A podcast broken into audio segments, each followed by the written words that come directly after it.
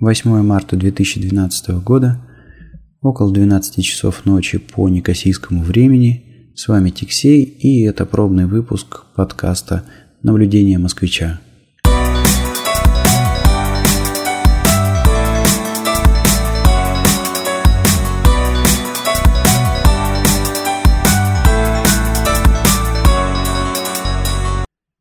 Если честно, я уже пробовал вести подкасты, Наверное, мои слушатели знакомы с серией подкастов о программе MBA, которые я записывал около, ну, почти уже два года назад.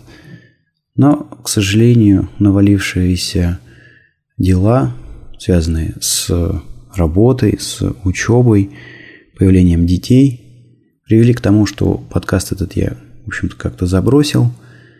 Но а, последнее время я все больше и больше думаю о том, что, наверное, надо вернуться к этой затее и довести ее до конца. Напомню, что там была идея рассказать о предметах, которые мне показались интересными в рамках программы, и дать каких-то советов тем, кто собирается учиться или, может быть, учится уже, помочь с выбором предметов, ну или сказать, какие предметы, наверное, можно не брать, и, ну, все дело в том, что я, наверное, как-то очень серьезно подходил к записи этих подкастов. Ну, прежде всего, чтобы рассказать о каком-то предмете, нужно было перелопатить все материалы, которые мы разбирали в рамках этого курса, вспомнить свои впечатления, вспомнить э, свои впечатления не только о предмете, но и о преподавателе, э, сделать какие-то выводы, что пригодилось впоследствии из этого предмета, что не пригодилось – ну и, естественно, сформировать какой-то план подкаста, сформировать какие-то свои пожелания, рекомендации. Короче говоря, только подготовка к каждому выпуску занимала достаточно много времени, а после подготовки нужно было еще и записаться. Кроме всего прочего, наверное, я э, слишком серьезно, что ли, подходил к записи этих подкастов и в среднем Каждый выпуск у меня занимал около а, двух часов, ну, имеется в виду э, записи, потому что я старался убрать все слова паразиты, какие-то неудачные обороты речи, повторяющиеся слова. Но сейчас прошло некоторое время, и, наверное, я проще стал относиться к записи. Мне кажется, что жанр подкастинга – это что-то такое живое, и если здесь и допускать какие-то ошибки, то в этом нету ничего страшного. А может быть, это в этом есть даже свой какой-то определенный шарм. Но, тем не менее, как я уже говорил, наверное, я доведу свою затею а, с подкастами про программу MBA до конца. Ну, посмотрим. Надеюсь, что смогу выкроить немного времени и продолжить рассказывать о предметах. В этом же подкасте я собираюсь э, просто излагать какие-то свои э, наблюдения э, от своей жизни на Кипре, от работы, которой я занимаюсь, в общем-то, от общения в семье с своими детьми, ну и так далее. Ну, посмотрим, что из этого получится. Вообще, если честно, э, к записи меня сподвигло то, что недавно я сходил в гости к достаточно известному подкастеру Будаму, где рассказывал о том, как, собственно говоря, я попал на Кипр. И, кстати говоря, в подкасте MBA в CM я немножко рассказывал о том, как я пришел к тому, что мне хочется учиться а, в MBA, как я вообще там попал на Кипр. А в подкасте у Будама слушатели а, могут узнать немножко, что случилось э, после того, как я закончил программу MBA. Но на самом деле случилось много чего интересного. Там и работа поменялась, и саму я программу эту закончил, и дети появились. А, ну, думаю, что в дальнейших выпусках этого подкаста я более подробно остановлюсь на этом. Но, тем не менее, если что-то интересно узнать уже сейчас, можно ли сходить к Будаму, я обязательно добавлю ссылочку в шоу-ноты, послушать этот а, выпуск. Ну или, в конце концов, можно просто спросить в а, комментариях к этому подкасту или же в Твиттере, в Фейсбуке. В общем-то, все, вся необходимая для этой информация будет в шоу-нотах. Итак, э, сходил я в гости к Будаму, записал я э, выпуск вместе с ним. Получилась такая, по-моему, неплохая беседа, очень интересная. Вообще я должен сказать, что разговорные подкасты действительно писать намного проще, нежели подкасты монологи. Ну и как-то после того, как Будама опубликовал свой подкаст, э, его прослушало какое-то количество людей, посыпались комментарии. Короче говоря, я вспомнил, как это здорово бывает, как э, с нетерпением ждешь какой-то реакции слушателей. Ну и, в общем, захотелось эту подкастерскую деятельность возобновить.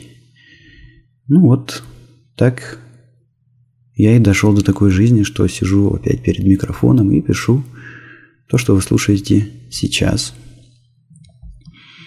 Ну, кроме всего прочего, в подкасте у Будама случилась забавная а, такая вещь. В общем, оказалось, что в чем-то мы очень похоже смотрим на жизнь.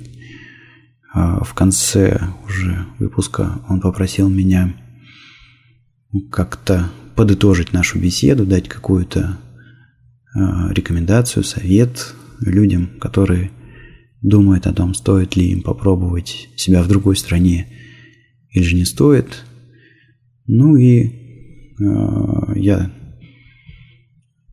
сказал какие-то свои пожелания, а потом э, совершенно случайно прослушал достаточно старый выпуск подкаста «Америчка», в котором Будам рассказывал о теории угла. И оказалось, что вот та самая теория угла, которая заключается в том, что э, нужно загонять себя в угол, ставить такую ситуацию, что у тебя нету больше никаких э, вариантов, кроме как продолжить развиваться. Ну, в общем, вот эта вот теория угла, она очень-очень сильно похожа с тем, что я пожелал слушателям в конце того самого подкаста, в который меня пригласил Будам. Ну да ладно. О чем еще я бы хотел сегодня э, с вами поговорить? А последнее время как я уже рассказывал об этом в, а, опять же, подкасте Америчка у Будамара, я работаю в компании Аби. И, в общем-то, меня волнует такой достаточно интересный э, вопрос, связанный с а, распространением и продажей программного обеспечения. Ну, ситуация, в общем-то, простая. Грубо говоря, есть один и тот же продукт, и один и тот же продукт в разных странах строит по-разному. Ну, например, это может быть там, компьютер, какая-то еще электроника, софт, ну и так далее. А, и вопрос, который меня мучает, заключается в том, должен ли этот продукт стоить одинаковых денег в, во всех странах, или же наоборот, он должен строить где-то дороже, где-то дешевле, ну и так далее, да.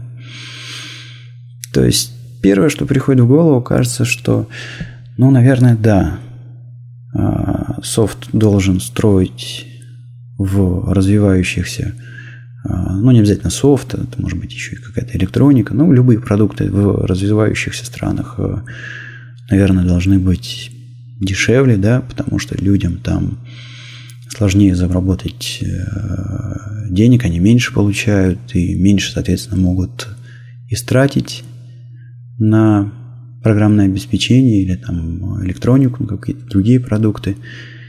А в странах э, с более высоким уровнем жизни люди готовы будут тратить больше денег. Ну и, э, грубо говоря, получается, что в общем-то, в одной стране демпингуют. Ну, естественно, я говорю о каких-то таких э, товарах, которые производят крупные компании, международные, пожалуй, даже компании, да.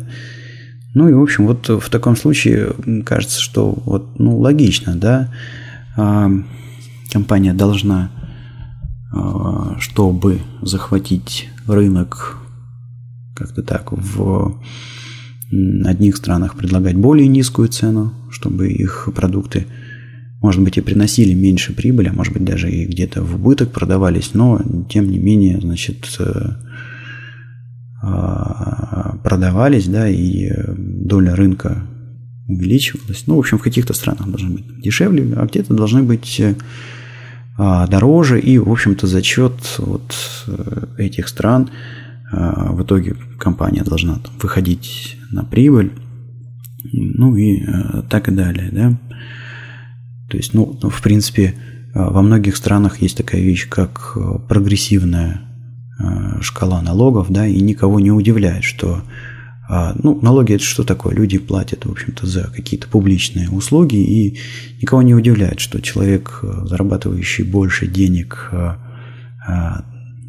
тратит на публичные услуги, там, платит за эти услуги, в общем-то, государству больше, нежели студент, который только-только-только начал зарабатывать какие-то свои первые гроши. А, так-то оно так, да, но а, с другой стороны, допустим, когда речь идет о программном обеспечении, вот, в чистом виде софт, то а, возникает вот какая а, проблема. Во-первых, изготовление дополнительной копии софта, она, в общем, ничего не стоит.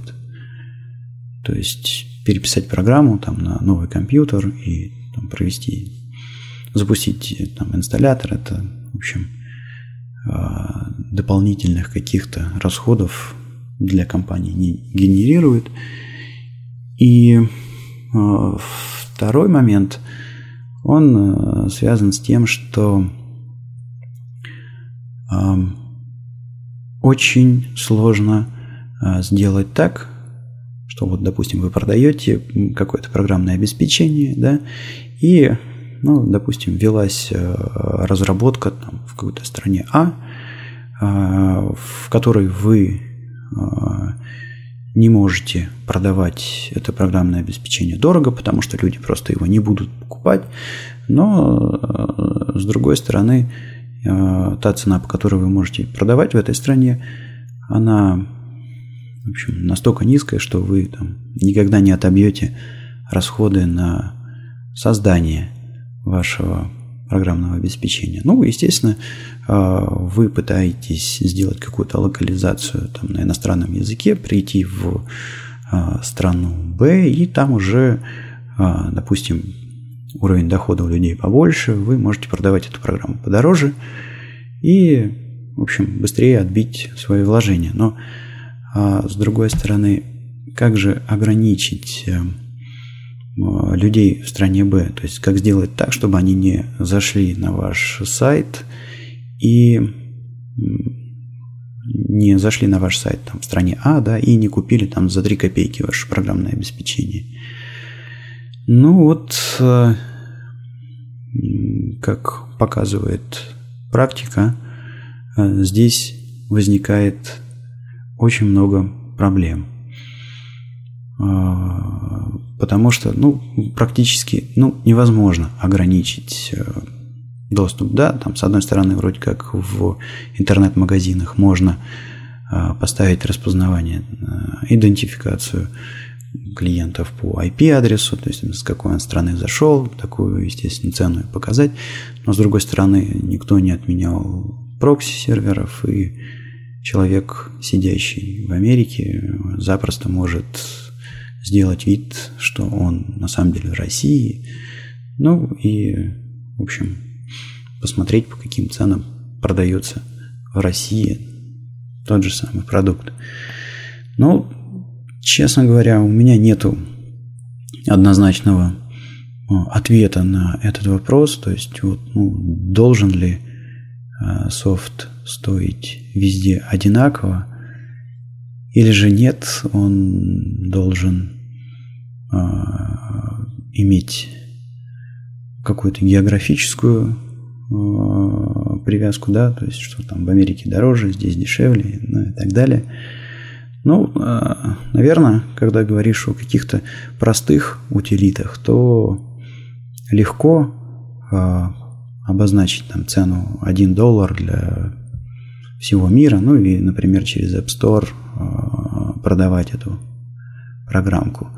Но с другой стороны, когда речь идет о достаточно сложных э, продуктах, в которые вложены э, многие тысячи человека часов, в общем, ну, как-то их продавать не всегда получается а, ну, представьте, допустим, что а, вот такой продукт достаточно специализированный, да, ну, вот как Photoshop. Не всем же он а, нужен, нужен он там профессиональным дизайнером, может быть, э, фотографом. И э, времени и сил э, в его разработку мне даже страшно представить, сколько вложено. И понятное дело, что окупить да просто хотя бы там зарплаты всем этим а, программистам, которые работают в компании Adobe, продавая Photoshop за 2 доллара где-нибудь в App Store, ну, наверное, невозможно, да. А, но и с другой стороны, если а, ну вот та политика, которой сейчас Adobe придерживается, мне тоже кажется не очень правильной, потому что она ведет, ну, а сейчас вот если вы посмотрите, да, на, допустим, на российском сайте, Adobe Photoshop там стоит тоже что-то около тысячи а, долларов, может чуть меньше. Вот. Но, по-моему, это ведет э, всего лишь к тому, что а, большая часть пользователей этой программы просто ее где-то на торрентах э, ворует, э, да и все. И компания Adobe не получает вообще ничего. Да, ну, то есть наверное, все-таки вот с этой точки зрения, да, ценовая политика э, там, должна э, меняться от страны к стране. Но как избежать того, чтобы, допустим, вы опустили цену в России, американцы не э, покупали этот софт через Россию, ну, вот это вот сложный момент. Но такой интересный вопрос, если у вас есть какие-то идеи по этому поводу. Ну, буду рад их э, услышать, э, может быть, в комментариях, может быть, где-то в Фейсбуке, на Твиттере. А, из каких-то бытовых э, моментов, да, ну, не бытовых, ну, просто о жизни на Кипре. Вот на прошлой неделе у нас выпал снег. Да, неожиданно выпал снег. Вообще на Кипре э, такой климат, что э, снег это действительно э, что-то очень удивительное. И обычно он бывает один-два раза максимум зимой. Причем обычно это происходит где-то ночью, когда температура падает, ну и, в общем, может выпасть немножко снега, и сразу же обычно этот снег тает. А последние, в этом году, последние вот э, две недели февраля было как-то очень особенно холодно, то есть температура опускалась даже и э, до нуля ночью градусов. А, должен вам сказать, что ну, это действительно очень холодно. Там а, можно, конечно, смеяться, что, допустим, где-то а, в России 20 градусов ниже нуля за мороз не считается. Но тут надо понимать такой момент, что на Кипре очень высокая влажность, очень высокая влажность. И любой малейший ветер при температуре ниже 10 градусов приводит к тому, что а как бы вы тепло одеты не был, у вас этот э, холод, он просто пронизывает. Это ощущение, как будто ты находишься в сыром погребе, как будто тебя вот, ну, прям пробирает э, до костей. Я, честно скажу, в Москве переносил э, минус там, 15, 20, даже 30 градусов намного легче, чем здесь какие-нибудь 15 градусов. Ну и плюс еще температура, она тут скачет сильно. И очень часто бывает так, что ты днем выходишь, э, светит солнце и плюс 15. Естественно, ты не знаю, одет э, в легкий какой-нибудь свитерок, э, футболочку, штанишки, а когда идешь вечером, и солнце, там, если, допустим, идешь после 6 или 7 вечера, там, да, солнце уже село и резко холодает. То есть э, перепад температуры днем и вечером может быть до 20 градусов. То есть там на солнышке днем было почти 20, а к 11 вечера упало там до 1-2 градусов. Ну и, естественно, ты не готов к, таки, к такому холоду. И пока ты там добегаешь э, до дома, очень сильно замерзаешь. А плюс, как бы, тут такого времени, когда бывает холодно, его не так много, всего, может быть, э, ну, пару месяцев в году. Поэтому обычно дома а, так капитально, как э, в России, не утепляются, ну, естественно, возникает проблема, что ты, когда все-таки добежал до своего дома, в квартире у тебя холодрыга, и тебе надо первым делом включить какой-то кондиционер и, собственно, там нагреть комнату, и только после этого, может быть, ты согреешься. А, ну, наверное, вы подумали о том, что можно залезть в душ – но так как центрального отопления нету, то и воды горячей в душе, соответственно, тоже нету. А, и если вы хотите согреться в а, душе, надо воду опять же нагреть. Вот, поэтому как-то тут вот, э, вот эти два мерзлячие месяца, ну, я бы сказал, что это где-то январь-февраль, вот так вот, они воспринимаются намного холоднее, чем в России. А вот в этом году, ну это вообще что-то такое было а, из ряда вон выдающееся. Я на Кипре живу уже, получается, седьмой год. И я первый раз видел, а, чтобы снег падал днем. Падал, ну это был просто вот практически как снегопад.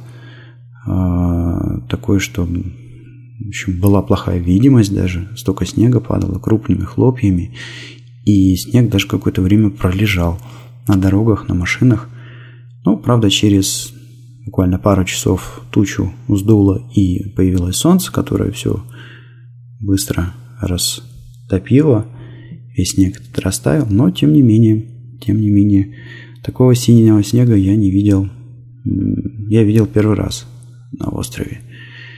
Я обязательно приложу к шоу-нотам этого подкаста ссылочку, а, на YouTube ролик. Вот можете посмотреть, какие снегопады бывают на Кипре.